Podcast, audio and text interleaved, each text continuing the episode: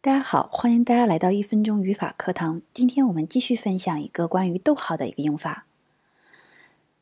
那还是做一下中英文的一个对比，来加强我们的记忆和印象。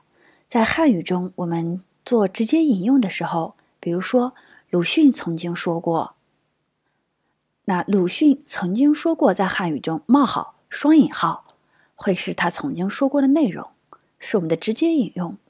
那到英文中，鲁迅曾经说过，也是引用他的原话，要用到双引号，但是我们就不会再采用冒号，我们用的是逗号双引号。所以在英文中，当我们去写文章，去引用到别人的作品，为了保护这个知识产权，避免剽窃，对别人的内容要进行双引号的引用，这个无可厚非。那但是这个动作说或者评论跟这个双引号的内容之间，只可以使用。逗号不可以使用冒号。